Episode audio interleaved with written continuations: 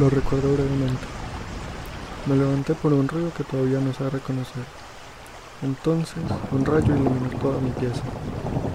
Y la sensación descendió, no como una posibilidad, sino como una certeza de que alguien me estaba viendo por la ventana. ¿Por qué esta anécdota es tan interesante?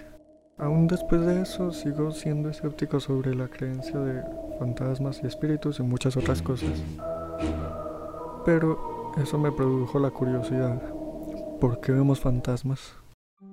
El primer contacto que tendrán muchas especies con la muerte será el de su propio fallecimiento, lo que significa que nunca llegarán a entenderlo, vivirán su vida al margen sin el conocimiento que los humanos sí tienen de lo efímera que es la vida, de que cuando se acabe todo esto volveremos a la no existencia. Y aunque en algunos animales se tenga confirmado unos comportamientos que resultan familiares a los que los seres humanos tenemos, no está confirmado ni mucho menos que puedan sentir de manera más profunda lo que en verdad está pasando. Aunque las hormigas y abejas tengan algunos comportamientos necrofóricos al hacer cementerios, no nos podemos confundir y pensar que es un comportamiento humano estos son seres mucho más prácticos, lo hacen simplemente por higiene. Ese es un error muy común en muchas personas que llegan a humanizar demasiado otras especies. Por ejemplo, Stephen Kotler escribió un pequeño artículo llamado Los perros comprenden la muerte.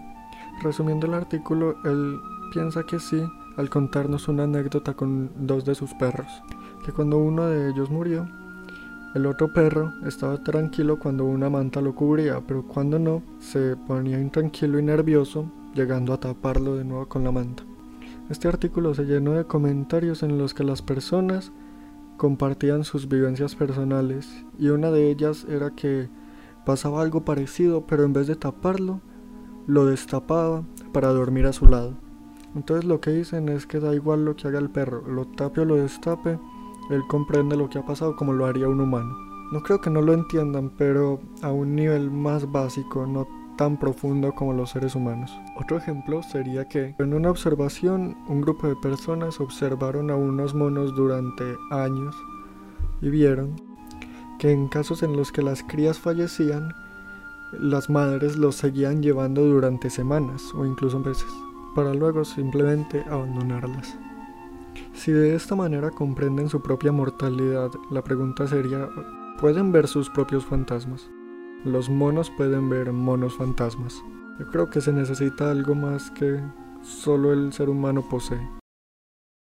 Una de las respuestas sería, vemos fantasmas porque tenemos miedo, y no es una mala respuesta, somos seres que tienden a dar una explicación paranormal a aquello que no comprendemos y los fantasmas son un recurso muy fácil para todas esas cosas. Un destello, un sonido que no reconocemos, una sensación.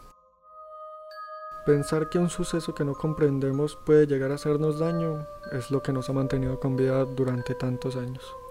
Si un arbusto se movía y te ponías alerta y resultaba ser el viento, no perdías nada. Pero en las veces en las que se movía y de una pensabas que era el viento, tu error se pagaría muy grave en las ocasiones en las que sí hubiera un peligro de verdad. Por eso tiene sentido pensar que hay un peligro real hasta que puedas demostrar que no es así. Por ejemplo, cuando vas caminando por un callejón oscuro y escuchas un ruido detrás, piensas que hay una persona y al girarte ves que no hay nadie. Es una sensación extraña de peligro, pero ya no tan directo. Y en esa misma situación, algunos podrían pensar que fue un gato o que había una persona antes y ya no pero otros pensarán que el peligro sigue estando ahí, pero que no lo pueden ver. Esta sensación, aunque antes nos ayudó a sobrevivir, ahora es un creador gigante de supersticiones, por la misma razón, por si acaso. Vemos fantasmas porque es un legado cultural. La mayoría de sociedades humanas han creado en algún momento de su historia alguna especie de monumento que parecía indicar algún tipo de creencia espiritual, como lo son las pirámides o Stonehenge. La mayoría de orígenes, aunque variadas, siempre tienen el mismo tipo de creencia de que hay algo más grande que ellos. Y en las pinturas rupestres, aunque no se puede confirmar, se cree que servían para dar algún tipo de suerte al momento de la caza. Y mientras en esta época ya sabemos que las estrellas no son dioses, aún conservamos esa creencia de que hay algo más allá de la vida. O tal vez vemos fantasmas porque nos calman. La expectativa de que hay algo más allá de la vida, de que después de la muerte llegaríamos a un punto y no se acaba todo y se queda en negro, es relajante. Y por más miedo que nos pueda causar una experiencia paranormal, esa idea es mucho más apetecible. Lo cual es algo muy curioso, ya que el miedo lo que trata es alejarnos de algo que lo provoque. En cambio, experiencias así son relajadoras al hacernos pensar que existe algo más allá que nosotros no podemos controlar y que tenemos algún lugar a donde ir después de la vida. Estas creencias también nos llevan a anécdotas como las de asesinos que confiesan por no parar de ver el fantasma de sus víctimas. Existe un fenómeno que se puede provocar por el estrés acumulado que se llama presencia percibida y es muy común en alpinistas, submarinistas y en sí en cualquier lugar donde se pueda llegar a tener una tensión constante. Esto es mucho más factible que le pase a alpinistas ya que tienen muchos más factores que los ayudan como la falta de oxígeno, el frío, la altitud, la baja presión, entre muchos otros. Pero esto no pasa de un momento a otro, es bastante gradual, no pasas a ver a una persona de la nada, pasas de ver sombras a cosas moverse a llegar a ver una persona en ciertas situaciones. Y porque hay tantas historias de niños pequeños viendo fantasmas, esto puede ser gracias a varias explicaciones. En esa etapa somos seres muy vulnerables que pueden llegar a sentir miedo por cualquier cosa y eso aumenta las posibilidades de ver esta clase de eventos o también puede ser gracias a su activa imaginación o la necesidad de buscar atención ya que ven que el adulto piensa antes en un ladrón o cosas así y pueden llegar a captar su atención más fácil con estas historias.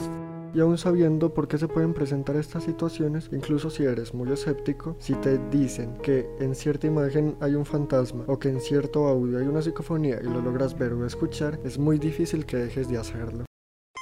Por ejemplo, si te digo que en esta canción que estás escuchando tiene una maldición que hace que la persona que la escucha se suicide, te pondrás un poco nervioso.